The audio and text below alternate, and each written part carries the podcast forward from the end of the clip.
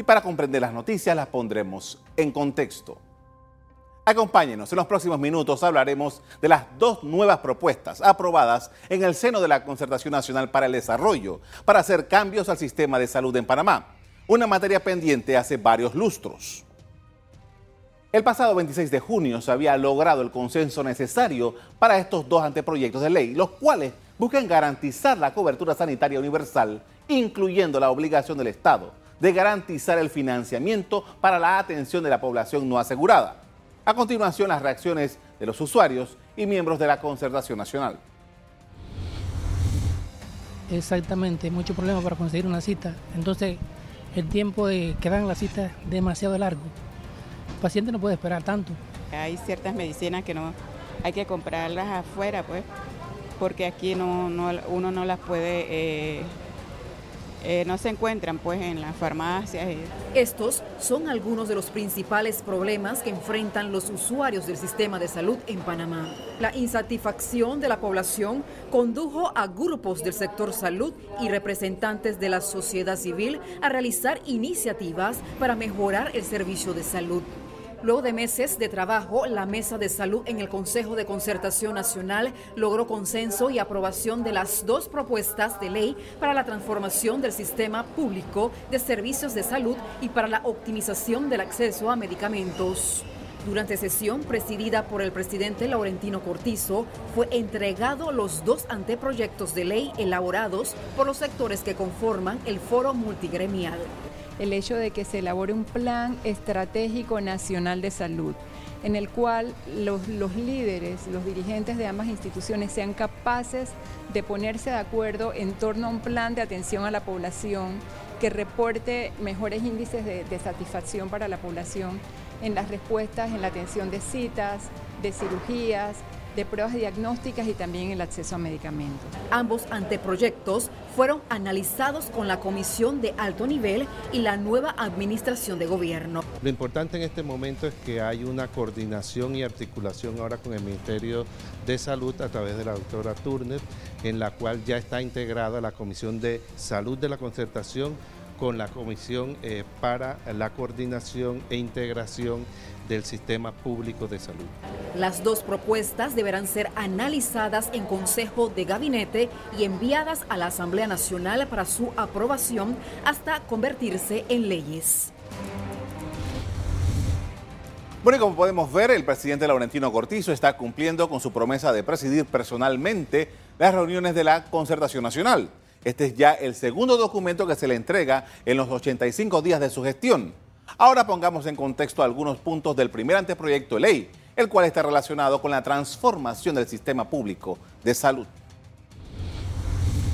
Este incluye la inversión anual no menor del 6% del Producto Interno Bruto. Crea el sistema público de servicios de salud. El Estado asumirá progresivamente costos de la atención de los beneficiarios dependientes de la Caja de Seguro Social. Crea también tres fideicomisos, uno de infraestructura y equipamiento del sistema, otro de obtención de insumos y, medicamentos para esta población y el tercero, garantía financiera de la transformación del sistema en la región que se implemente. El segundo anteproyecto de ley tiene nada más y nada menos que la intención de optimizar el acceso a los medicamentos a la población a precios más baratos y justos. Este documento incluye la homologación de procedimientos, también la protección y promoción del conocimiento de la medicina tradicional indígena. También este documento propone el monitoreo de precios para compararlos con los precios en el mercado internacional. Es oportuno valorar algo aquí.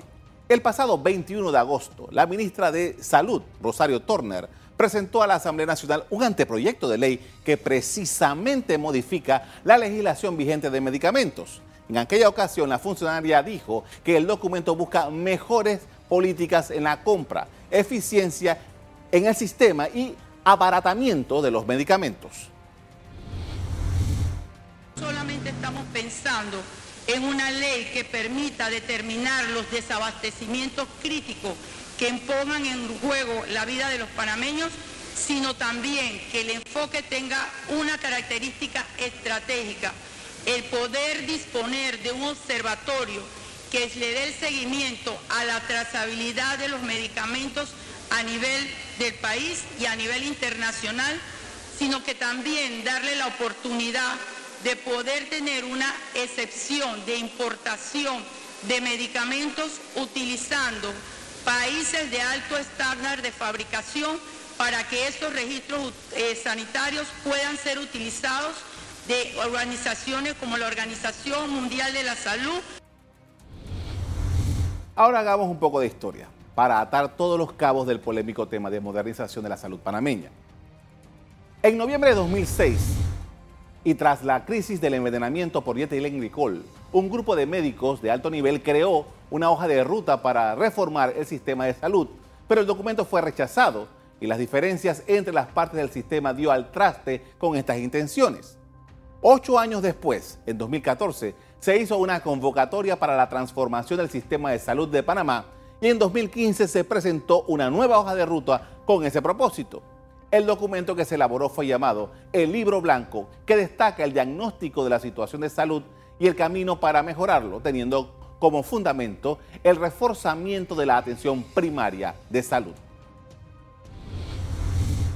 Los retos de la salud son conocidos y han sido ampliamente discutidos a lo largo de los años y ahora se plantea una nueva oportunidad para hacerle frente a su situación.